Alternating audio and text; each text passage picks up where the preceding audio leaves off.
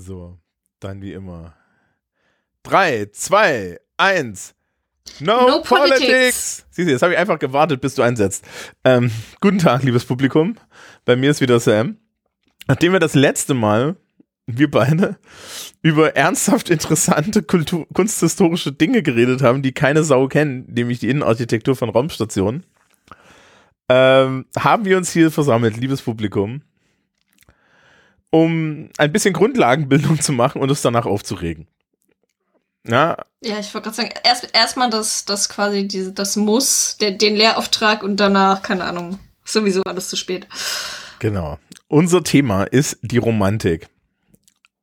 Ähm, und niemand besseres geeignet als wir beide. Ja. Und, und Weißt du, du bist in deinen 40ern. Ich Hm? bin in meinen 20ern. Ich habe das Gefühl, hier wird ein Bild geschaffen, was vermutlich sogar stimmt, aber trotzdem. ich muss es mir irgendwie schön reden. was wäre wir beide, naja, also das Problem ist, glaube ich, dass wir beide spezifisch ähm, nicht, nicht wirklich dafür geeignet sind. Ähm, aber gut, wir, wir fangen einfach mal an. Also epochenmäßig ist die Romantik die Epoche nach der Aufklärung. Genau, das heißt so ganz, ganz, ganz grob so 18., 19. Jahrhundert. Genau. Und die, dann, damit man dann auch die Leute abholt, die Aufklärung ist im Endeffekt die Epoche gewesen, in der man, ähm, nachdem man in der frühen Neuzeit ja schon Texte der, der Philosophen, also der, der griechischen Philosophen wiederentdeckt hat, jetzt das wirklich mal so durchdreht. Ne? Da kommt dann die Renaissance und nach der Renaissance kommt so wirklich die Aufklärung und man ist jetzt beim Humanismus und äh, kehrt sich das erste Mal so richtig von Gott ab und sagt, ähm, die menschliche Vernunft ist das Maß aller Dinge. Und diese Aufklärung gilt ja auch gerne mal als der Grund, warum dann Europa diesen großen Sprung zum dominierenden Kontinent äh, des 19., 18., 19. Jahrhunderts macht. Könnte man dann auch hinten sagen, die Aufklärung ist auch der Grund, warum wir dann im 20. Jahrhundert die ganze Welt anzünden. Ich wollte gerade sagen, weil dann dachte man sich so, okay, die Aufklärung ist eigentlich voll die gute Idee gewesen. Bringen Lass sie uns doch einfach allen. mal wieder drei Schritte zurückgehen. Nein, wir, das- wir bringen sie einfach allen mit Hilfe von Waffengewalt. Ähm, du musst das immer positiv sehen. Und ähm, die Reaktion auf die Aufklärung war die Romantik. Also, wie gesagt, die, die Aufklärung war halt streng, ähm, so, so eher so streng logisch. Zum Beispiel wurde ja in Großbritannien damals die erste naturwissenschaftliche Akademie gegründet, den Royal Society for Natural History. Ähm, das ist total super. Ich habe mich damit im Studium beschäftigt. Die Royal Society for Natural History. Ähm, die haben am Anfang total geile Experimente gemacht. Und weil sie halt gar, gar, gar keine Vorgaben hatten, wie man so wissenschaftlich arbeitet und auch keine Hypothesenbildung. Weil Mhm. kritischer Rationalismus war dann doch mal so 200 Jahre später. Oder 300. Ne? Also die Royal Society geht fast zurück bis in die Renaissance, bis ins 17. Jahrhundert. Und Nee, ich kenne ich kenn immer nur diese Scientific Journals als historische Quelle. Und sie hatten so weirde Ideen, so von Donut-Welten. Und es gibt immer, es gibt so einen kleinen Insiderwitz äh, unter Historikern. Es gibt keine Idee, die nicht irgendein Wissenschaftler, in Anführungszeichen, eigentlich waren es ja Naturphilosophen, sich im 17. Jahrhundert gedacht hat. Also, Du kannst auf so, du kannst auf solche Ideen eigentlich nicht kommen. Also selbst irgendeine Marketingabteilung von, von irgendeinem neuen äh, Startup, äh, nein. Einfach nein. meinst du, man sollte mal recherchieren gehen? Genau. Einfach, also falls ihr irgendeine sinnlose Idee braucht, die völlig abstrus ist, die sich aber total gut verkaufen könnte, so Scientific Journals aus der Zeit der Aufklärung, das ist, das ist euer Ziel, so. Das, darauf müsst ihr euch so kaprizieren. Ähm, das wurde dann ja auch verballhorn, zum Beispiel von äh, Jonathan Swift im dritten Buch von Gullivers Reisen, der sich dann halt lustig darüber gemacht hat. Man hatte solche Ideen wie zum Beispiel die ultimative Sprache zu finden, indem man alle äh, Buchstaben miteinander so lange kombiniert, bis man alle einmal durchkombiniert hatte. Ja. Ähm, Das heißt, da kam dann Walisisch raus. nein, das sei nicht so. Ähm, das ist eine sehr schöne Sprache. Ja, wenn man sie lesen kann. Die aus Konsonanten besteht, ja, okay. die, die meisten dieser Konsonanten sind ja tatsächlich eigentlich dann genau ein Sound. Also das ist halt einfach nur komisch geschrieben. Mm. Und man solche Ideen oder dass man das Geheimnis des Lebens hat und äh, Jonathan Swift, wie gesagt, macht sich da schon in Gullivers Reisen darüber lustig. Interessanterweise äh, reist Gulliver in das Land Laputa, ja, die Hure, äh, ähm, wo, wo dann die Wissenschaftler rumsitzen und total geile Wissenschaft machen. Und die Laputiens äh, sind auch total ungeeignet durch die Welt zu gehen, weil sie haben immer ein Ei gegen dem, ja, sie haben ein Auge, das nur gegen Himmel, gegen den Himmel guckt. Das heißt, sie können nicht vor sich sehen. Ähm, und da gibt's dann zum Beispiel so eine schöne Stelle, dass, dass er sich darüber lustig macht, dass, dass, dass es dann Unsterbliche gibt. Ne? Und Gulliver natürlich so in dem Buch. Boah, es gibt Unsterbliche, die sind bestimmt total gebildet. Und dann trifft er diese Unsterblichen und stellt fest, ja, Unsterblichkeit ist scheiße, wenn man altert. Mhm. Das ist übrigens eine interessante Sache, die man sich auch dann, wenn man so in die romantische Literatur und die generelle der New Romance ne, immer guckt. Vampire sind so interessant, weil Vampire nicht altern. Ja, Ja, und gleichzeitig, wenn du als Kind gebissen wird, wirst, ist das halt echt beschissen, weil die ganze Zeit zwölf Jahre alt zu sein, aber in Wirklichkeit irgendwie 500 Jahre, ey, nee. Krie- Würde ich Krise kriegen. Es ist so, nein, ich darf immer noch keinen Alkohol kaufen und ich darf auch noch nicht Auto fahren. Ich darf eigentlich gar nichts. ja ähm, das Interessante ist ja dann bei, ne, bei Elfen hat man das Problem ja dann damit gelöst, dass die einfach irgendwie erwachsen werden und dann hören sie auf zu altern. Ja, so. Du wirst halt alt, aber nicht tot. Ähm, genau. Und das war, das war die Aufklärung. Da gab es dann damals schon also eine relative Kritik. Ähm, Francis Bacon, der Lord Kanzler von Liebes Publikum im Übrigen, ne? Wir erzählen das jetzt hier alles nur. Ich mache keine Shownotes, weil ich nicht weiß, was ich alles erzähle und ansonsten kostet mich das mein Leben. Ähm, äh, Francis Bacon, Lord Kanzler unter anderem von Elisabeth I., hat, bevor, bevor es die Royal Society gab, er hat die Royal Society irgendwie mitgegründet, hat schon Forschung gemacht. Und Francis Bacon ist eine tolle Geschichte. Francis Bacon ist nämlich an einer Lungenentzündung gestorben, weil er ein Gefrierexperiment mit einer Henne durchgeführt hat. ja, hat sie in den Schnee gesteckt und geguckt, was passiert. Also tot, ein totes Huhn. Und dann hat er sich dabei eine Lungenentzündung geholt. Äh, andere Dinge, die ich so kenne von der Royal Society, die haben zum Beispiel da eine Vakuumpumpe gehabt. Das war ein neues Ding. Und dann haben sie halt so geguckt, was, was passiert denn jetzt so? Und dann haben sie einen Frosch in die Vakuumpumpe gesetzt und haben beobachtet, was der Frosch tut. Gut, wir wissen, Oh, der tut relativ mich- wenig. Ich wollte gerade sagen, das erinnert mich an das eine Kunstwerk, was es irgendwann mal gab. Das, das war irgendwie zeitgenössische Kunst, glaube ich, oder das war in den 70ern. Es gab einen Künstler, der, und fa falls ihr Veganer seid und falls ihr jetzt wirklich Tiere gern habt, schaltet einfach eine Minute lang weg, weil der hat tatsächlich einfach mal einen Frosch in einen Mixer gesetzt und dann fett ein Schild dahinter aufgehangen.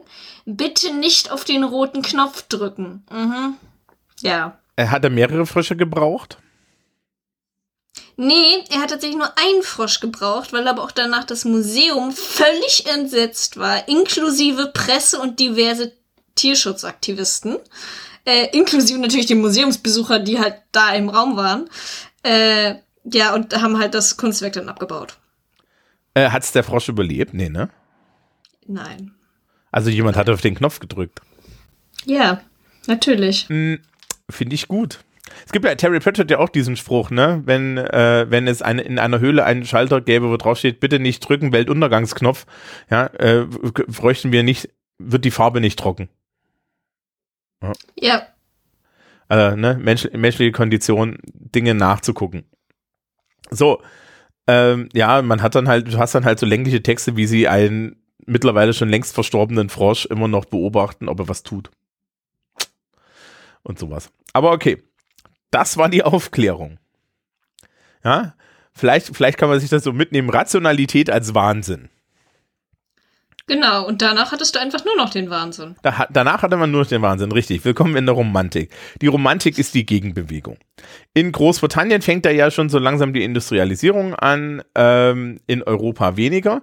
Interessanterweise hat man auch sehr unterschiedliche Zeitrahmen. Also die englische Romantik zum Beispiel findet rund um die französische Revolution statt und die deutsche Romantik ist irgendwie knackig ein halbes Jahrhundert später da dran. Ne? Ja, ich wollte gerade sagen, die, die ist echt spät. Und ähm, weil so, so die großen Romantiker in England, so Lord Byron und so weiter, die waren alle natürlich absolute Fans der französischen Revolution. Ja. Ähnlich wie ein Mensch, den wir auf jeden Fall nochmal heute zu sehen kriegen, nämlich Jean-Jacques Rousseau, Bürger von Genf. Ja, äh, äh, äh, der, der ja auch so ein bisschen ur ursächlich ist für Dinge, die in der französischen Revolution passiert sind. Also man hat den Rationalismus der Aufklärung, dieser Rationalismus der Aufklärung zusammen mit dem Humanismus führt dann zu den ersten bürgerlichen Revolutionen, was ja ganz interessant ist. Und gleichzeitig hat man dann diese Gegenbewegung. Nee, ich wollte gerade sagen, was ich halt so interessant fand an der Romantik war halt, dass Nationalismus damals eigentlich noch gar nicht so eine schlechte Idee war. Mhm. Eigentlich. Ja, also gerade deutscher Nationalismus natürlich, ne? weil man diese Kleinstaaterei hatte und das war halt dann schon so ein Problem. Gut. Ja, deshalb, also das, das war eigentlich voll die gute Idee. Ja, und man hat, man hat ja dann getrieben durch die Aufklärung erstmal so eine, ähm, so eine Emanzipation des Bürgertums gehabt. Wir reden jetzt nicht von der Bourgeoisie erstmal, sondern vom Citoyen. Ähm, wie gesagt, es gibt keine, es gibt keine Fußnoten, wenn euch das interessiert. Äh, Citoyen ist im Endeffekt der, der Bürger im Sinne von Staatsbürger und Bourgeoisie ist der Bürger im Sinne von ist reich. Ja, und, und Marx und so. Deswegen nennt er das dann Bourgeoisie. Ähm, auf jeden Fall gab es das und dann gab es die Französische Revolution und da sieht man dann eine Sache, nämlich dieses Kippen in ähm, den Terror durch emotionale Überbewertung der Möglichkeiten. Würde ich das jetzt nennen. Ja, das heißt also, die, die französische Revolution hat ein, ein revolutionäres Moment, den Leuten geht es richtig schlecht. Angetrieben auch durch Theorien, dass man halt totalitär, ja, also absolute Herrschaft und so weiter nicht tolerieren muss. Ne? Solche Texte wie äh, John Locke, Thomas Hobbes und so, ne? die humanistische Bildung äh, des Staates und dann finden darauf basierend Revolutionen statt, aber diese Revolutionen werden dann schon in so einem romantischen Geiste immer weiter gedreht, denn man glaubt, dass man jetzt wirklich eine neue Welt irgendwie schaffen kann. Und diese neue Welt hat aber ein, ich sage ja immer, positives Menschenbild hat das Problem, dass man dann alle Leute umbringen muss, die nicht reinpassen. Und das führt dann halt zu diesen ganzen Terrorsachen in der Französischen Revolution, wo sich dann auch alle feststellen, dass wenn du fünf Gruppen hast, die alle Zugang zu einem Köpfungsinstrument haben und jeder hat eine andere Definition davon, wer ein guter Mensch ist, dann köpfen sie sich gegenseitig alle weg. Na? Also bis zu dem Witz, dass Robespierre, sich äh, dass Robespierre selber durch die Guillotine umgekommen ist. Ja. ja, das stimmt. Ich hätte jetzt den Witz gebracht, den, den berühmten treffen sich zwei Linke, bilden sich drei Splittergruppen. ähm. Das ist, das ist schön. Äh, liebes Publikum, hate mail bitte in die Kommentare, nicht an mich. Wobei, naja gut, es ist, glaube ich, bekannt, wie ich über, über, über so linke Sachen denke, aber ja. Okay. Und wir sind jetzt also mittendrin. Was, was wir also haben, ist, man wendet sich gegen den Rationalismus, sondern was im Mittelpunkt steht, ist jetzt ähm, das Gefühl und vor allen Dingen ähm, findet man immer wieder eine, eine Rückkehr zu dieser Idee ähm, des Ursprünglichen. Also die, die Romantik ist versucht, das Ursprüngliche im Menschen zu finden, weil man die Idee hat, dass diese ganze Vernunft aus der Aufklärung die Menschen von sich selber entfremdet hat. War, war das nicht der Naturzustand des Menschen? Mm, genau, also das findest du dann bei Rousseau. Rousseau gilt eigentlich immer als, ähm, das ist eine interessante Sache. Ich habe ich hab das ja im Studium gemacht. Ne? Du hast diese drei Vertragstheorien, Hobbes, Locke, Rousseau. Ja. Und die werden immer in einen Haufen geschmissen und der große Unterschied ist zwischen Ho Locke ist eine Weiterspinnung von Hobbes und Hobbes macht eine humanistische Begründung der Regierung. Ja. Ähm, und Rousseau geht dann hin und sagt, ich will aber gar keine Regierung, ich möchte, dass wir einen herrschaftsfreien Diskurs haben. Hier klingelt dann schon der Marx hinten. Ja, und bei Marx muss man sagen, 1848, wenn man dann so mal anguckt, zu welcher Zeit er war, das war eigentlich, ne, deutsche Romantik. Ja, ich würde gerade sagen, das ist Hochzeit der Romantik in Deutschland. Ne? Also das ist so Peak. Ne? Ähm, und dann hast du bei Rousseau halt dieses Ding, dass Rousseau sagt, ja, und wir müssen uns jetzt alle von der Herrschaft gegeneinander befreien und deswegen begeben wir uns in die totalitärste Gesellschaft, die wir haben können, nämlich eine Gesellschaft, wo jede, jeder mitmachen muss, all, äh, die Stimme von allen zählt, ja, und äh, wo nur einstimmige Entscheidungen getroffen werden können. Und äh, das ist dann eigentlich das Spannende, äh, dass, dass man die ganze Zeit hofft, im Endeffekt in so, in so eine, in so eine Art herrschaftslosen menschlichen Naturzustand zurückzukommen, in dem wir alle frei sind, weil wir alle gleich sind. Dinge, die ja Hobbes und Locke rundweg ablehnen, weil sie sagen, nein, dieser Naturzustand ist eine absolute Katastrophe, da gehen wir uns die ganze Zeit an die Gurgel und brauchen eine Politik dafür. Ich wollte gerade sagen, um Leute jetzt noch mehr zu verwirren mit wunderschönen Namen, ähm, wie sieht es mit Edwin Burke aus? Du meinst dem Erfinder des Konservativismus?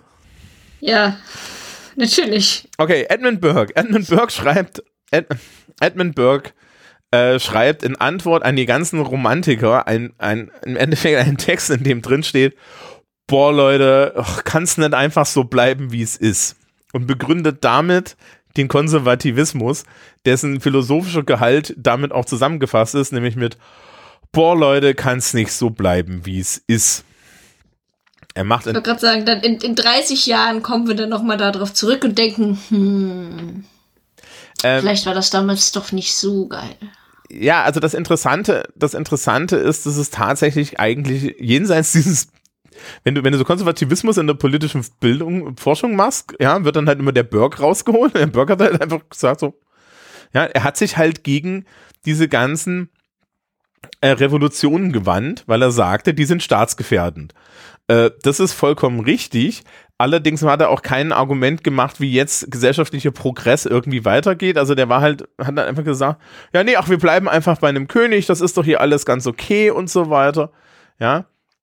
Ähm, dass so eine, so eine monarchistische Herrschaft oder eine monarchische Herrschaft, gerade mit der, gerade mit der großen, äh, so mit dieser großen Erbschaft hinten drin, ne? also dass das immer vererbt wird und so weiter, unheimlich träge ist und sich nicht gut an eine sich stark verändernde Gesellschaft anpasst, das wird er halt gerne übersehen. Und ich meine, das sehen wir ja heutzutage auch, wenn wir uns irgendwie konservative Politik angucken, dass konservative Politik äh, grundsätzlich ja äh, so, so, da sind die Leute halt irgendwie emotional in den 90ern, ja, und dann musst du die halt die ganze Zeit emotional in den 90ern abholen. Sie sind darüber erschreckt, dass sie nicht mehr in den 90ern sind. Und das ist halt ein grundlegendes Problem.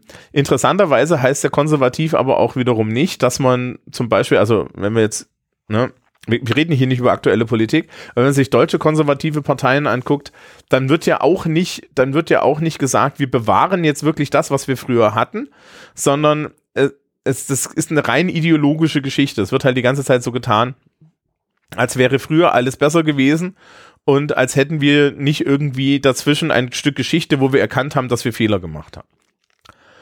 Und, mhm. und auf der Gegenseite hast du dann halt diese ganzen, äh, diese ganzen Romantiker, die sagen, aber jetzt können wir doch endlich befreit werden. Jetzt, ja, jetzt können wir endlich neue Menschen werden. Wir können, ja, wir können irgendwie zurück zu diesem Naturzustand. Und dann gibt es, es ist alles überemotionalisiert. Ja. Und eines, äh, ein, ein Randbeispiel ist dann zum Beispiel die Gothic Novel, die auftritt. Wir haben unter anderem, wir haben unter anderem hier den Urvater der Gothic Novel, nämlich Frankenstein, also Frank, Frankenstein, ja, Frankenstein von äh, ist, ist, ist, der, ist ja, aber das ist ja, das war ja irgendwie ab 1790. Was ist mit eines meiner, nicht Lieblingsbücher, aber was ist mit dem Mönch von Ah, stimmt, Lewis? das ist eigentlich das erste, genau, genau, genau. Oder, ja. oder ich glaube, ich glaube, was das allererste war, war Castle of Otranto. Ja, genau. Ähm, also von den dem Mönch, Dude, der, der den, damals meinte, äh, ich, ich, ich habe dieses Manuskript nur gefunden. Horace Walpole, genau. Ah oh ja, das ist es ja, stimmt. Also, also Frankenstein ist, ist das bekannteste definitiv. Es ist auch innovativer. Ähm, du hast The Castle of Otranto, du hast ähm, Jane Austen macht sich dann ja The Castle of Udolpho über The Castle of Otranto lustig. Ähm, Stimmt. Nee, Castle of Udolpho gibt's auch noch, das ist auch noch ein normales. Äh, sie macht sich in Northanger Abbey darüber lustig. Ah. Ähm, und dann hast du, dann es gibt noch, es gibt noch so eine weitere äh, Autorin, die die ganze Zeit äh, der, der, der den Mönch geschrieben hat, das war alles so, so, so eher so Terror, ja. Und dann gab es noch hier. Also, hm? man merkt, dass Matthew Lewis bei, also der Autor von Der Mönch einfach 19 war, als er es geschrieben hat. Und mehr muss man darüber eigentlich auch nicht wissen. Ja. Ich, ich er, war ein, er war ein horny 19-Jähriger, der nicht schreiben konnte und Gewaltfantasien hatte. Ja, an der Stelle muss man übrigens auch mal sagen, liebes Publikum, ne? Der Wärter von Goethe gilt nur in Deutschland als Sturm und Drang. Der Rest der Welt ist der Meinung, das ist Romantik. Ja, ja. das stimmt. Ja, also, also. Aber ich glaube, war, war Goethe nicht auch sowieso einfach, hat, hat der nicht Romantik nicht abgelehnt, weil der meinte, das ist. Hm. Ich glaube tatsächlich, Goethe war gegen die Romantik, weil er das alles nie verstanden hat und sich auch geweigert hat, zu den romantischen Dichtern gezählt zu werden. Ja, und dann schreibt er so ein Buch, ne? ein, ein, Buch, wo ein junger Mann die ganze Zeit am Heulen ist, weil er nichts abkriegt und irgendwie traurig ist. Ne, dann hat auf der anderen Seite E.T. Hoffmann, der hat ja hier in Bamberg, ne, das ist übrigens total geil. Bamberg ist rotzstolz darauf, dass E.T. Hoffmann da war. Und E.T. Hoffmann wollte ja Bamberg ab dem ersten Tag, ja, fluchtartig verlassen. Was ich verstehen kann für jemanden wie, wie, wie, wie E.T. Hoffmann. Da gibt es dann zum Beispiel den berühmten Sandmann von, von, von Hoffmann oder so. Ja, wobei, äh, ich habe das gelesen, dann habe ich mir gesagt, mhm, okay. Ähm, Gothic Novels haben wir, haben wir ganz groß dann natürlich in Amerika Edgar Allan Poe. Ja, der, der. Du meinst so, die, die, hm? das ist jetzt gemeint, die einzig amerikanische Literatur tatsächlich mit Kultur dahinter? Nein, es gibt ja auch noch Moby Dick. Genau, nochmal wie Dick. The Great American okay. Novel. Ich wurde letztens erst wieder von der Schülerschaft gefragt, wie ist denn das eigentlich mit Moby Dick? Und ich gesagt, naja, wenn sie unbedingt ein Buch lesen wollen, in dem es die ganze Zeit um Walfang geht und jemanden, der, der irgendwie emotional sich nicht von seiner Vergangenheit lösen kann, dann können sie das tun. Ich warne sie vor den fünf Kapiteln, in denen Walfang im 19. Jahrhundert detailliert erklärt wird. Also, ich glaube sogar Walfang im 18. Jahrhundert. Und dann gucken ja, sie sich alle an. Äh, es geht nicht um den Wal. Nein, der Wal ist eine Metapher. Spoiler. Ja. Der Wal ist eine Metapher und die Metapher ist billig. Ich glaube über tausend Seiten. Ja, ähm, das, das Wichtige, was du halt über Moby Dick wissen musst, ist Call Me Ishmael, damit du intelligent klingst, ne? Genau. Ja? Also, liebes Bruder, ich habe es auch nicht gelesen. Man darf mich gerne dafür kreuzigen, aber ich hab, bin, bin, das, nein, auch nicht. Äh, Poe habe ich gelesen, Poe ist super. Ja, äh, Nathaniel Hawthorne zum Beispiel, The Scarlet Letter, das sind auch solche Bücher. Ja. Hast du Anne Radcliffe gelesen? Nein. Okay. Die Bronte-Schwestern. Habe ich mich auch verweigert. Ich, ich fand das alles, ich fand das alles furchtbar. Ich fand das alles furchtbar. Ja, das ist, ist Hast überhaupt du nicht. Dickens gelesen? nee, da haben wir mich vorher vorgewarnt. ja, okay, fair. Ja. Ja, also ich glaube, ich habe mal eine deutsche Variante von, von The Christmas Carol gelesen, was aber auch ertragbar ist.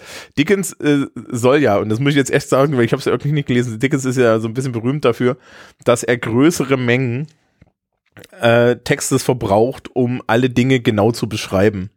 Ja? Also er beschreibt halt anderthalb Seiten lang einen Raum. Ähm, ja, es, es hat mich immer sehr stark an Thomas Mann erinnert. Ja, äh, was ich aber tatsächlich gelesen habe, teilweise ist Wordsworth, Coleridge und so weiter. Byron interessanterweise nicht, weil Byron ist so ein bisschen komisch. Ähm, Byron war am Ende, glaube ich, gar nicht so ein guter Autor. Byron war halt einfach nur ein absoluter Lebemann und dafür berühmt, dass er Sex mit Ziegen hatte. Ähm, also unter, unter anderem. Ist das nicht einfach nur eine Meer? Man weiß es nicht, aber ich meine, es ist halt eine geile Legendenbildung, ne? Ähm, mhm. äh, nebenbei entstand der erste Vampirroman an diesem, also Byron, Percy Bysshe Shelley, seine Frau, ja, Mary Shelley, geboren Mary Wollstonecraft Shelley. Hätte ich mich auch Shelley genannt. Naja, Moment, Moment, Mary Wollstonecraft, ihre Mutter, ist die große feministische Autorin im 18. Jahrhundert. Romantik hat nicht nur schlechte Sachen, sondern wir haben auch die erste feministische Literatur und zwar äh, findet sich während der Französischen Revolution eine Unabhängigkeitserklärung der Frau von Olympe de Gouges. Das arme Publikum, ne? Ey, ich kann das echt nicht. Also vielleicht, vielleicht gebe ich mir echt die Mühe und, und höre das einmal nochmal durch und, und, und mache eine unendliche Liste mit Wikipedia-Links.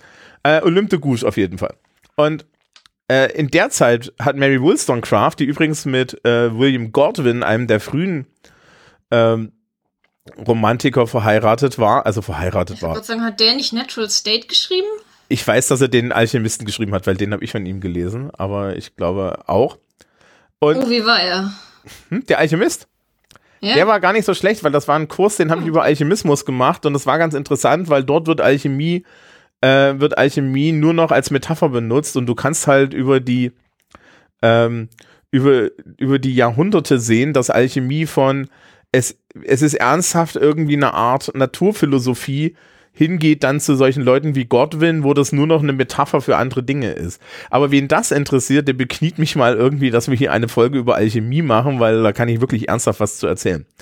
Ähm und die Tochter von den beiden ist Mary Shelley, die dann Percy Bysshe Shelley geheiratet hat und die heißt eigentlich Wollstonecraft. Ja, und ihre Mutter hat das erste feministische Traktat in Großbritannien geschrieben, A Vindication of the Rights of Women. Auch in der Zeit. Also, mal sehen. So, und Byron, Shelley und ihr Arzt Dr. Polidori ähm, und so weiter hängen, hängen ähm, in, in der kleinen Eiszeit am Genfer See rum. Und weil es so kalt ist und weil sie nichts zu tun haben, schreiben sie alle Horrorgeschichten und zwei Horrorgeschichten sind übrig geblieben. Äh, Polydoris, äh, Polydoris übrigens, doch Polydoris ist der Name des Autors, glaube ich. Ähm, äh, genau, genau, der Polydoris ist der Name des Autors, der, der Vampir heißt Ruthven. Ähm, übrig geblieben ist Frankenstein. Ja, auch ein Buch, wo, das sich gegen die Wissenschaft wendet. Ich, ich habe gleich einen Rand. Ähm, und äh, äh, und dann halt äh, von Polidori der Vampir, diese erste Geschichte mit dem ersten Vampir, die halt ein Stückchen vor Dracula kommt. Wobei Dracula halt auch nicht mehr Romantik ist, sondern Dracula ist halt Viktorianismus. Und das erkennt man daran, dass bei Dracula sämtliche Leute die ganze Zeit Sexualmetaphern benutzen und dabei rot werden, aber eigentlich kein Sex passiert. Ja? Und die Tatsache, der, dass der Vampir aufgrund der Sexualmetapher so richtig böse ist. So, äh, ich wollte gerade sagen, also, also, ja und nein. Also ich finde, ich finde die Szene, in der, in der er, in der Dracula Nina zu einem Vampir macht und sich in seiner Brust eine fucking Vene öffnet und sie daran saugt und er währenddessen stöhnt und diese Szene geht, glaube ich, über Seiten, du auch denkst, okay. Ja, aber das ist halt auch ein Epistolary Novel, ne? Also. Vielleicht hat, vielleicht hat sie das so mitgenommen. Ähm, so, Moment, Rand. Kurzer Rand. Ich, ich mache mir jetzt keine Freunde, aber der, der, der Literaturwissenschaftler. Es gibt, also es gab vor ein paar Jahren so ein Ding, dass man, dass, ähm, dass man gesagt hat, äh, Mary Shelleys Frankenstein wäre der erste Science-Fiction-Roman. Erstens stimmt es nicht, weil es gab vorher schon Fiction, die sich mit Science beschäftigt hat. Ich wollte gerade sagen, seid mir nicht böse, geht bitte zurück in die Antike, bitte, Dankeschön. Ja, das ist das Erste. Das Zweite ist, also das Zweite ist, welche Kategorie wenden wir für Science Fiction an? Das wären die zwei Kriterien. Was mich aber viel, viel mehr stört, ist, und ich weiß, dass dieses Zitat, dass das der erste Science-Fiction-Roman ist, der steht auf der Webseite, äh, steht auf der Wikipedia-Seite von der englischen Wikipedia-Seite für Frankenstein und daher hatten es die Leute her. Ähm, einer, äh, das wurde damals angeführt, als man äh, H.G. Wells als den ersten Science-Fiction-Autor bezeichnet hat. Da wurde das angeführt, ja, aber da gab es doch Mary Shelley. Und das Problem ist, dass Frankenstein ein Anti-Science-Roman ist. In Frankenstein geht es um einen Wissenschaftler, der Wissenschaft ohne Moral macht, neues Leben erschafft. The Modern Prometheus ist der Untertitel. Neu, neues Leben schafft und es dann alleine lässt. Er ist ein gewissenloser Naturwissenschaftler, der sich mit, mit den Auswirkungen seines naturwissenschaftlichen Handelns nicht eine Sekunde beschäftigt. Dazu muss ich sagen, das wichtig, eine der wichtigsten Sachen in der Science Fiction ist eigentlich, dass man sich um den Science-Part wirklich kümmert. Also gerade in der Hard Science Fiction würde man dann sagen, okay, das muss alles nachvollziehbar sein. Ne? Also man, man vergleicht dann immer Star Trek und Star Wars. Bei Star Wars es ist eigentlich, ist ja eine Space Opera, eigentlich ist ja keine Science Fiction, ist es halt einfach so, äh, ja, da ist ein Droid. Wie funktioniert der? Keine Ahnung, ja, so. Ne? Und bei Star Trek zum Beispiel hast du Technobabble, Technobabble, Technobabble, aber es gibt eine Idee dahinter, wie das alles funktionieren muss, ne? Wenn man heutzutage die Expans guckt, das ist ja auch Science Fiction auf eine sehr realistische Art, ne? wo selbst die Raumschiffe nur, äh, nur Gravitation haben, wenn, wenn man Antrieb hat und lauter solche Sachen. Und äh, das macht mich eigentlich immer an der Stelle so fertig, dass irgendwie gedacht wird, dass Frankenstein weil da halt so ein Quote in der Wikipedia steht von einem einzelnen von einem einzelnen äh, Science-Fiction-Autor im Übrigen. Das ist eine Person. Das ist, ist no, nein, da gibt es keinen keinen literaturwissenschaftlichen Konsens, den ich kennen würde. Ja, niemand würde sich alle würden sagen, ja, das ist ein wichtiges Buch der Romantik, es ist ein wichtiges Buch irgendwie, das sich mit, mit, mit der Freiheit des Menschen auseinandersetzt und mit der Gefahr des Rationalismus. Das würde ich sofort nehmen. Es ist ein ganz wichtiges Buch, das gegen Science ist. Aber es ist kein, es ist keine Science Fiction. Ja. 75% von dem Buch besteht darin, dass irgendwie Frankenstein, Viktor Frankenstein im Übrigen, das wahre Monster in dem Buch, das Monster hat keinen Namen, immer, immer mal die Fangfrage zwischendrin stellen, wie heißt denn das Monster, äh, wie heißt denn das Monster aus äh, Mary Shelleys berühmten Roman? Die richtige Antwort ist Frankenstein, aber damit muss man dann Viktor meinen. Ähm, dass der vor, seinem, vor den Konsequenzen seines Handelns als Wissenschaftler wegrennt. So, also bitte.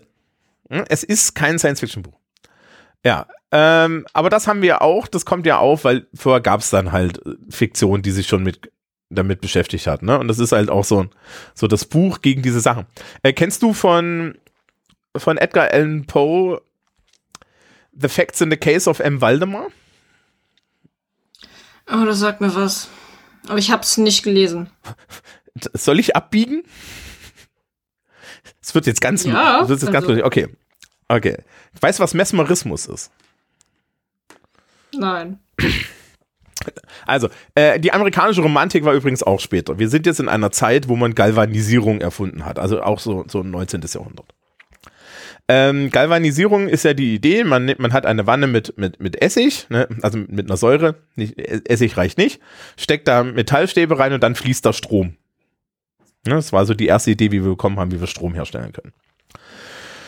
Und äh, Magnetfelder wurden zu der Zeit entdeckt. Und dann gab es einen Typen, der heißt Anton Messmer. Und Anton Messmer ist auf die Idee gekommen, ja, dass der menschliche Körper eine Art magisches Magnetfeld hat. Und dieses magische Magnetfeld muss sich eigentlich nur gerade richten, um Krankheiten zu heilen. Also sprich, ne, es ist wie Homöopathie. Homöopathie, Hahnemann, ähnliche verschrobene Ideen, ohne dass wir das nachvollziehen können. Das Problem mit Homöopathie ist, es bis heute läuft. Mesmerismus ist durch. Das ist was, das ist, das hat nicht funktioniert. Das ist Pseudoscience.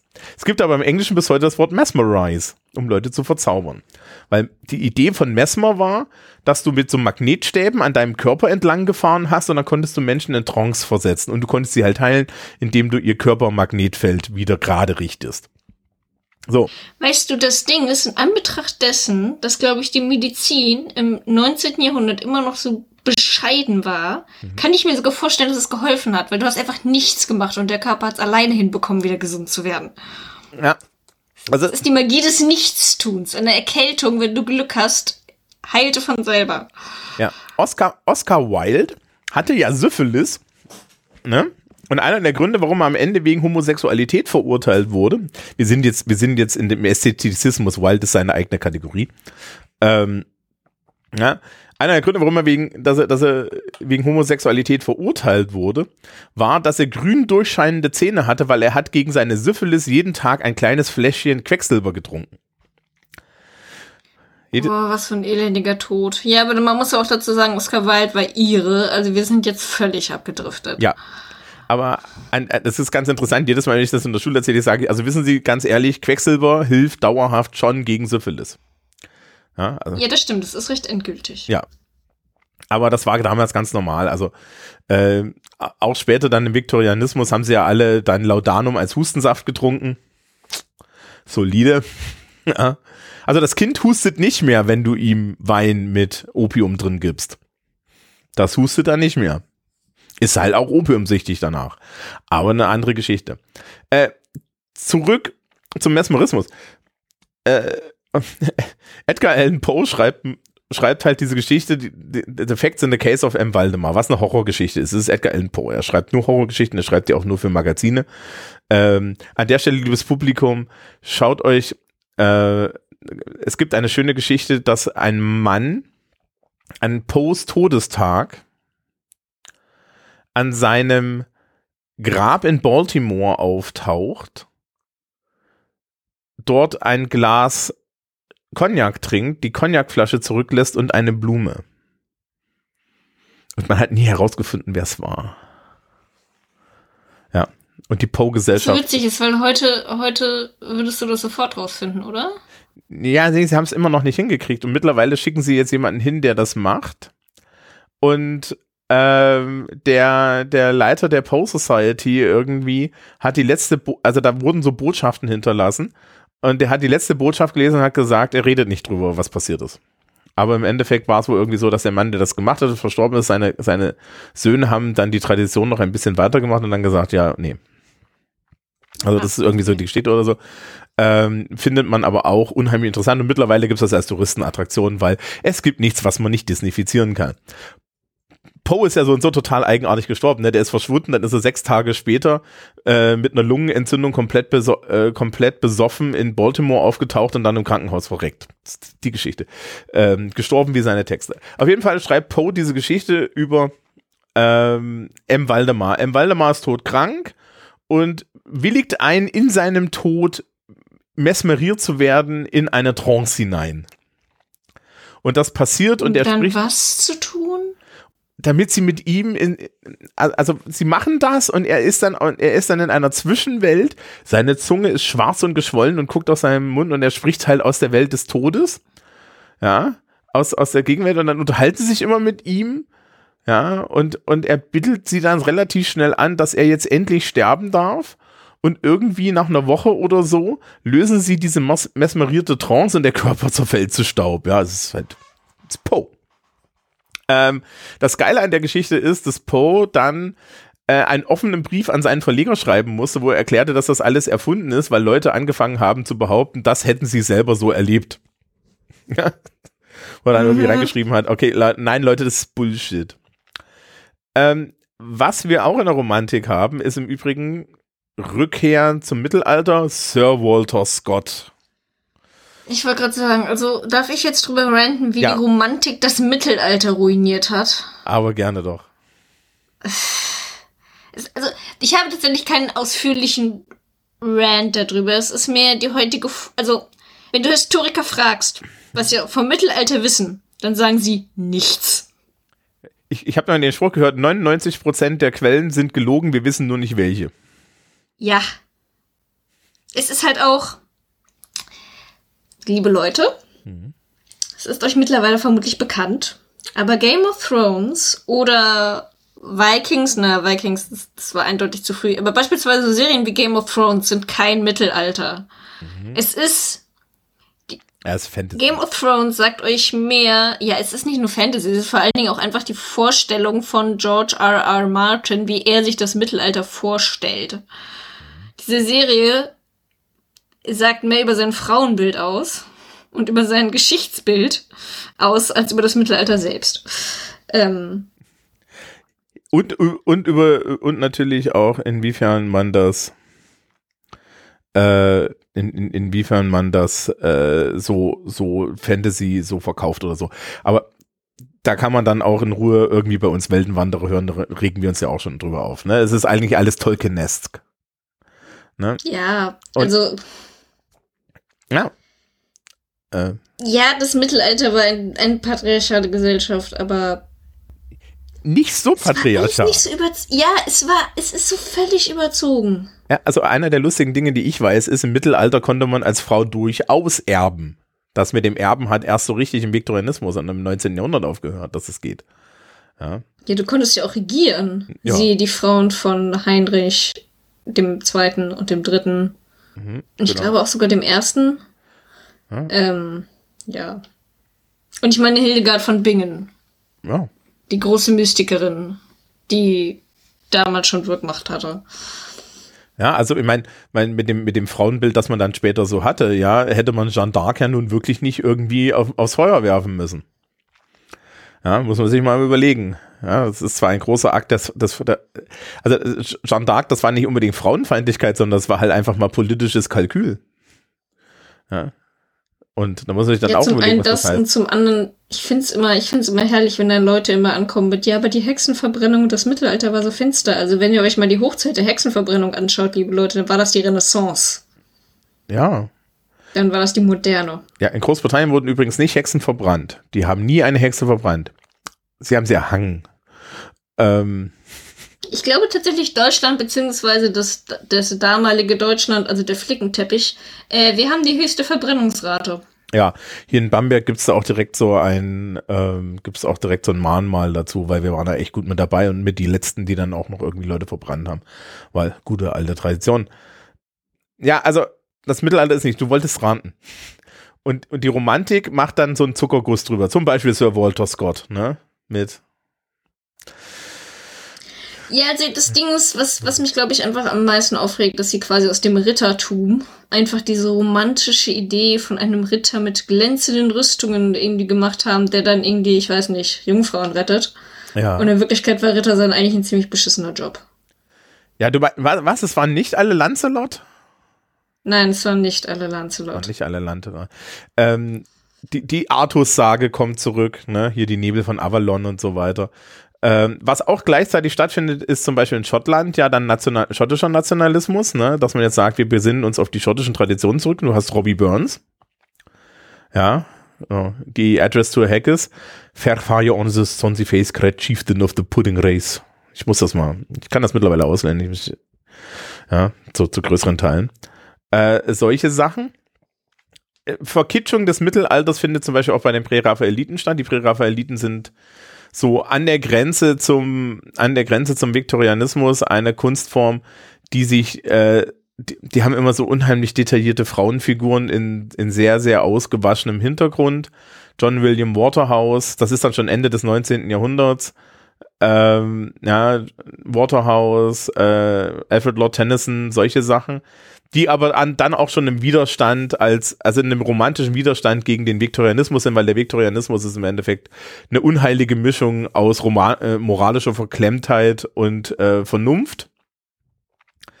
Ähm, Poe war auch um die Zeit. Und das Problem ist halt, also, äh, habe ich dir jemals vom Sommergewinn erzählt? Ich habe dir bestimmt schon mal vom Sommergewinn erzählt. Aber das ist ein, der Sommergewinn ist ein schönes Beispiel für romantischen Kitsch. Also, in meiner Heimatstadt Eisenach gibt es ein Frühjahrsfest. Und zwar zur Frühjahrstag- und Nachtgleiche. Der sogenannte Sommergewinn. Und der Sommergewinn ist. Rate, wo, wann, wann sie sich den haben einfallen lassen? Im 19. Jahrhundert. Im 19. Jahrhundert, richtig.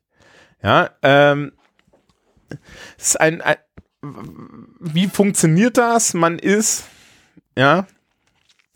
Also hier steht, der Brauch wurde erstmals im 13. Jahrhundert erwähnt, im 15. Jahrhundert regelmäßig durchgeführt und dann wurde es wieder vergessen. Ja.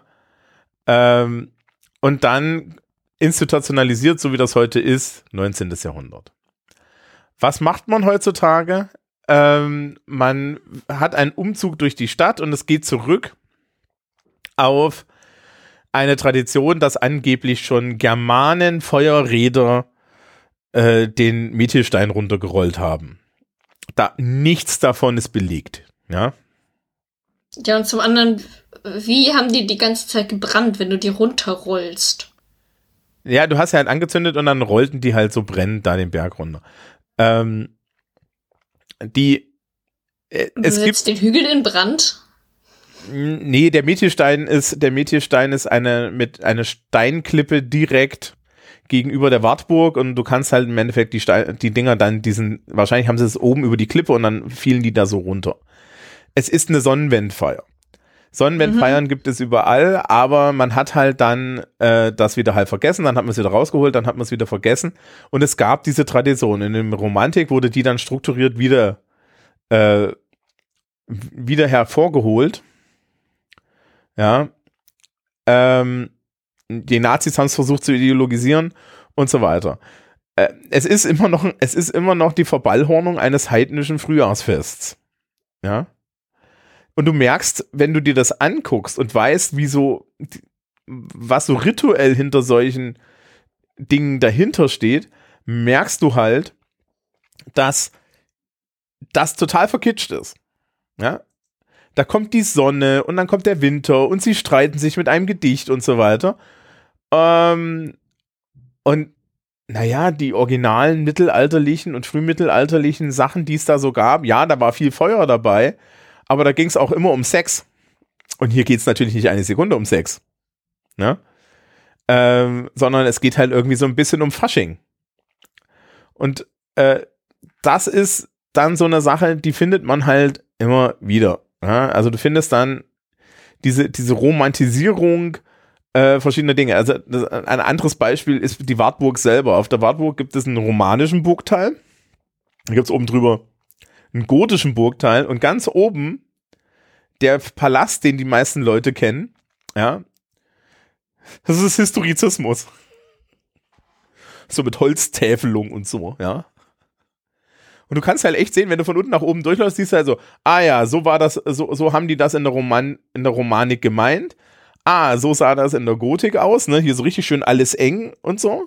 Mhm. Und dann kommst du in die oberste Etage und du hast ein, ein, ein mit roten, mit, mit rot ausgelegten Saal mit Kassettendecke und irgendwie, ja, und so weiter. Und du denkst dir so, ja, aber hier hat nie jemand drin gewohnt, weil die Fenster sind einglasig, ja. Also, so. Das sah hübsch aus. Ja, es nee, das Ding ist, Burgen hat generell einfach haben, haben Leute generell nicht gewohnt. Das waren Verteidigungsanlagen. Da bist du hin, wenn dein Dorf angegriffen wurde. Die meisten Burgen waren unfassbar ungemütlich und unfassbar eng. Ja.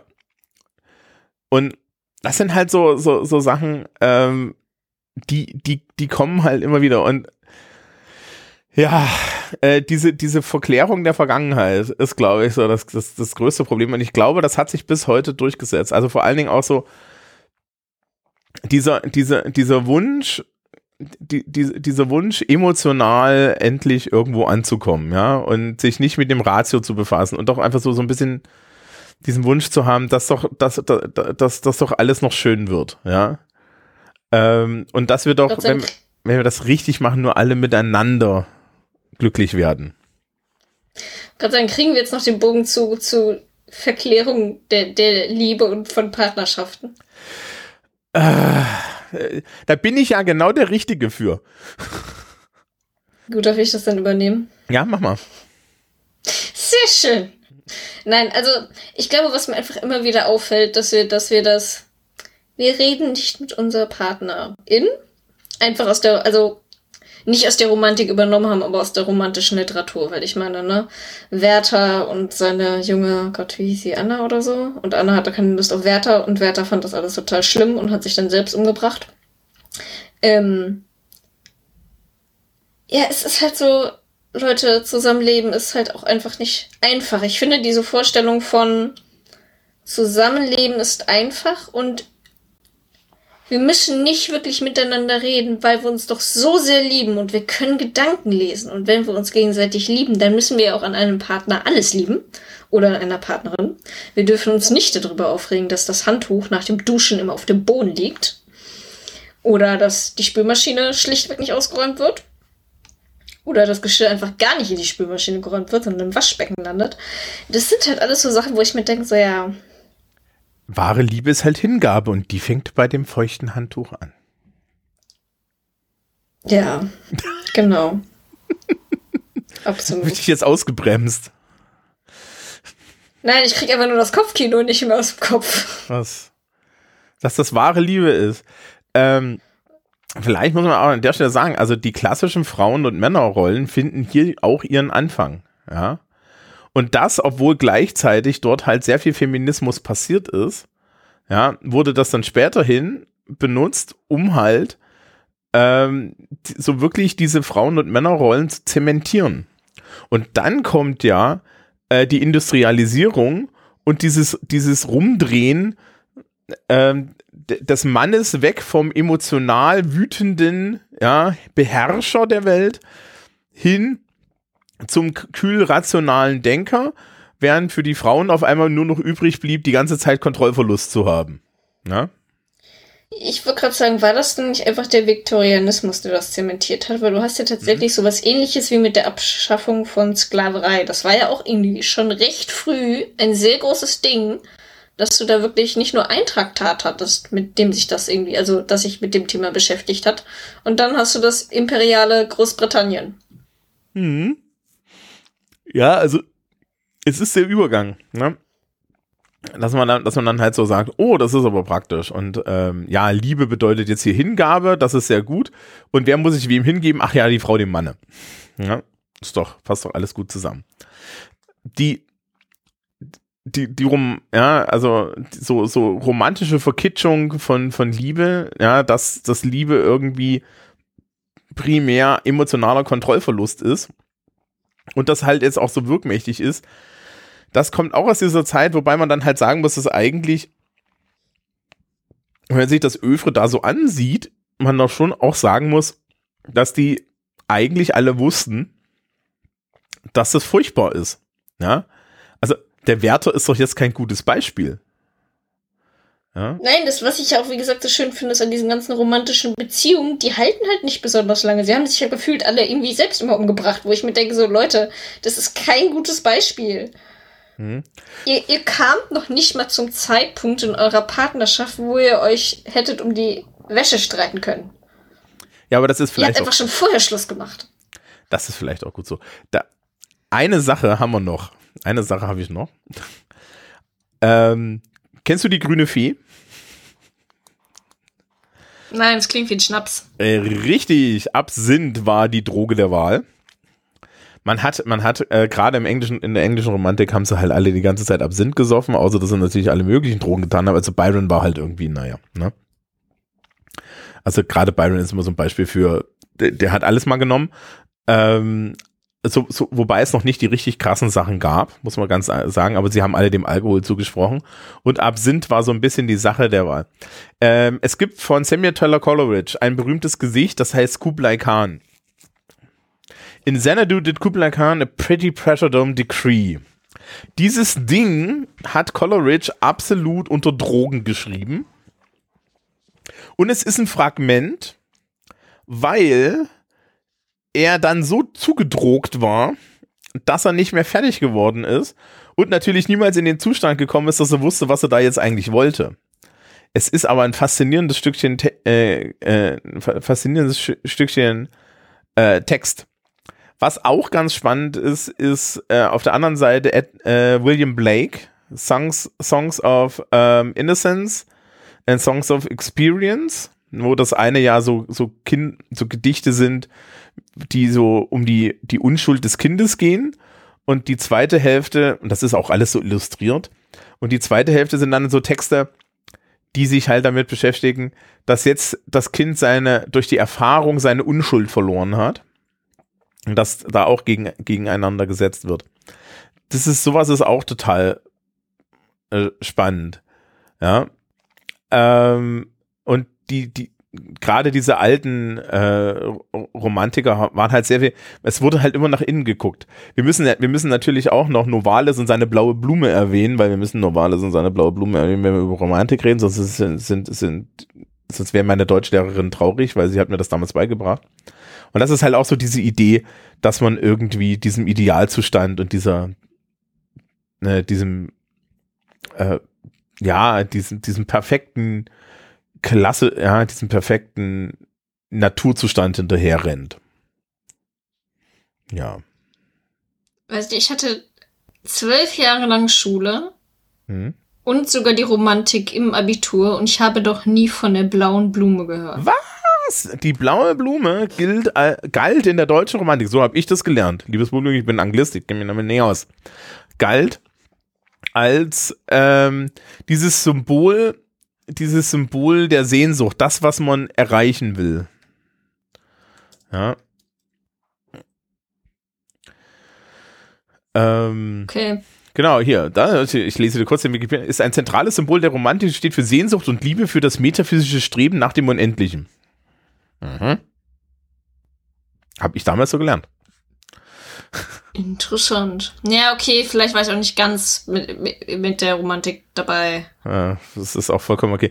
Ich habe ich hab heute irgendwie zwischendrin mit jemandem geredet, der meinte, was Romantik?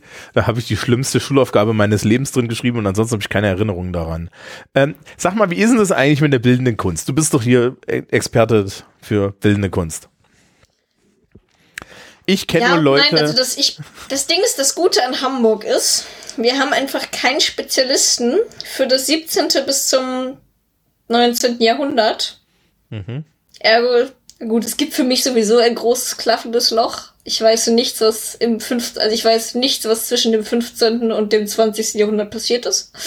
Ähm, ich habe nur, ich kenne nur das Mittelalter und zeitgenössische Kunst.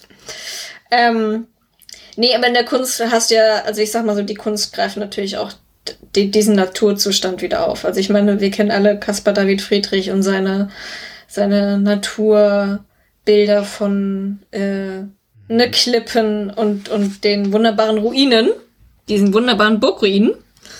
Ähm, und halt Strand und Natur und Menschen in der Natur und wie sie durch die Natur laufen und halt auch die Romantisierung von Natur. Ähm, ne? Genau, also sie, sie, das, sie sitzen das halt. sich da halt irgendwie durch. Der, der du hast, du hast auch super viel Melancholie. Also du hast ja dann diese, diese nachdenkenden Männer, die irgendwo irgendwie in die Ferne starren. Ja, ähm. das sind eigentlich fast nur Männer, ne? Die so, so. Der Klassiker von äh, äh, Caspar David Friedrich ist dieser, dieser Wanderer, der auf so einer Klippe steht, unten so ein absolut aufgebäuftes Wolkenmeer. Und er da ganz klein in der Mitte, ne? Und dieses Verlorene in der Welt das ist halt so klassische romantische Bilder. Da gab, gab's tausend. Es gab natürlich auch so Landhausromantik, ne? Dann gab es ja irgendwelche Hütchen im Wald und so. Technisch gesehen ist, glaube ich, Bob Ross Romantik. Ja, so, diese so leicht kitschigen Waldbilder.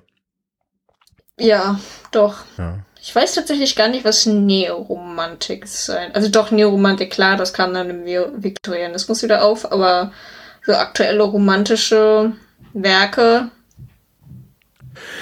Nee, weniger. Ich glaube, das ist alles. Das? Nee, ich glaube tatsächlich, dass das so ein bisschen zusammengeflossen ist. Also wir haben heutzutage schon so, ein, so eine romantische Gesellschaft, die halt, äh, also so, so auch sich so ein bisschen wünscht, dass alles wieder, dass, dass alles wieder gut wird. Ne? Jedes Mal, wenn Menschen beklagen, dass ja muss man auch sagen, angeblich die Welt so schlimm ist und wir haben so, so viel Stress und so weiter, muss man sagen, nein, das ist nur, dass wir besser informiert sind. Und unsere Reaktion darauf ist nicht zu sagen, muss ich denn wirklich alle schlimmen Dinge auf der Welt wissen, sondern unsere Reaktion ist darauf, dass man sich halt so zurückzieht. Jetzt gibt ja sowas wie Cottagecore, ne? Und solche Sachen. Ja. ja. Oh, oh, hast du schon das Neueste mitbekommen, das Core Core? Was? Das ja, Core Core ist anscheinend die, die neue Welle, äh, die neue Welle auf TikTok, die das, dieses ganze Geschehen aus Internetkultur und kurzer Aufmerksamkeitsspanne einfach dadaistisch kommentiert. Es ist ein einzig großes Metakommentar. Mhm. Sind halt mhm. irgendwie so dann, also die ganzen, die ganzen, äh, ich sag mal, die da halt irgendwie mitmachen, die ganzen User, ähm, editieren quasi einfach nur random irgendwie Videoausschnitte aneinander. Aus halt Nachrichten, berühmten YouTube-Videos mit super vielen Klicks, Memes und kommentieren das dann mit irgendwelchen Ausschnitten aus irgendwelchen philosophischen Reden. Okay, also sprich. Und dann referenzieren sie sich dann aber auch alle gegenseitig. Das heißt, du, du guckst auf Dinge im Internet und du verstehst sie einfach nicht. Also es ist, es ist wunderbar. Man kann es nicht erklären, man muss es einfach nur erleben. Ähm, also es ist technisch gesehen, also der, der, der postmoderne Remix des postmodernen Remix. Genau. Okay. Warum denn eigentlich nicht? Warum denn eigentlich nicht? Wenn die Leute dadurch beschäftigt sind und keinen anderen Quatsch machen, bin ich ja schon mal zufrieden. Du, also zumindest die jungen Menschen, die ich da sehe, haben ordentlich viel Spaß. Ja, und ich meine, das ist, ist es ist nicht mal, es ist nicht mal Romantik in dem Sinne, sondern es ist halt einfach, also das ist jetzt ne, kein romantisches Verhalten, sondern es ist einfach irgendwie die einzige Möglichkeit, wie man mit Dadaismus noch mit der Welt umgehen kann. Ich glaube, Dada ist eigentlich eine gute Gegenreaktion zu vielen Dingen. Also ja. ich denke, okay.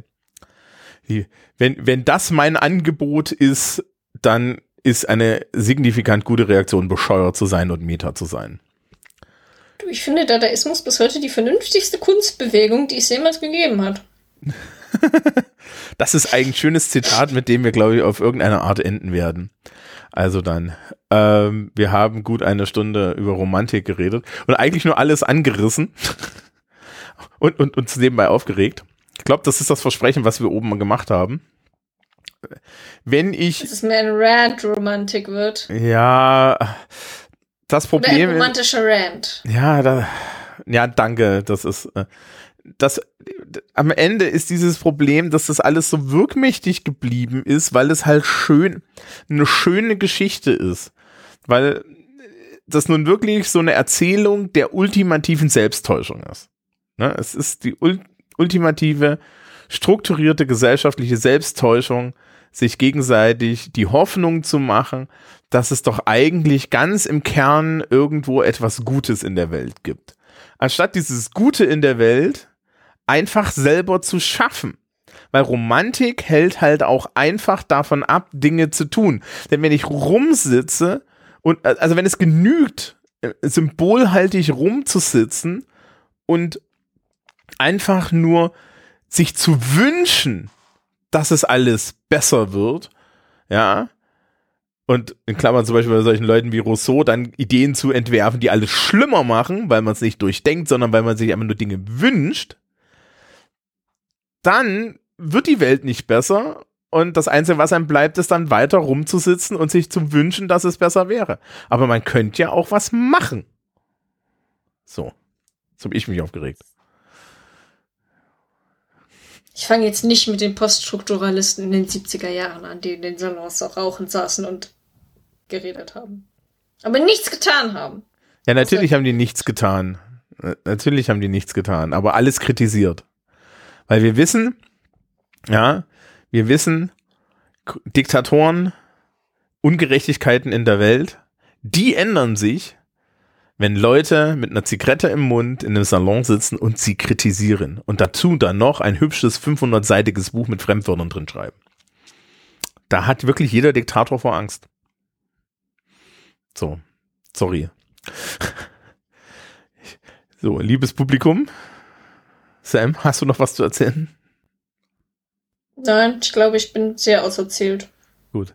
So viel zum Thema Romantik. Wer, wer, wenn sich jetzt im Anschluss an diese eklektische Sendung Wünsche ergeben, dass wir über Dinge nochmal im Detail reden, die wir dann recherchieren müssen, weil das meiste war jetzt einfach aus dem Kopf, dann möge man sich in den Kommentaren oder, oder per E-Mail oder irgendwie per Mastodon melden. Ähm, ansonsten wünschen wir euch per allen. einschreiben. Oder nein, per Telegramm. Nein, nein, nein, nein, nein, das ist Romantik per Brieftaube. okay, Pluspunkte gibt es, wenn ihr tatsächlich Morsecode schafft. Nein, das kann ich nicht lesen. Tja, du nicht? Haha. Aha. Ah. Vorteil, wenn du in Hamburg groß geworden bist. Da kannst du morsen. Ich meine, okay, okay, weißt du, ich habe in meinem Leben auch noch nie ein Kentertraining gebraucht, ne? Also insofern. Ich wollte gerade sagen, also äh, ich habe halt auch einen Segelschein, so Morsen war vom Vorteil, aber ich glaube, das war auch einfach nur. Um ehrlich zu sein, ich glaube, die, die Idee kam einfach nur von unserem ähm, damaligen Trainer, der einfach nur Spaß haben wollte. Und keine Lust hatte, Unterricht zu machen, deshalb hat er uns Morsecode beigebracht. Finde ich gut. Na dann, auf Wiederschauen. Tschüss.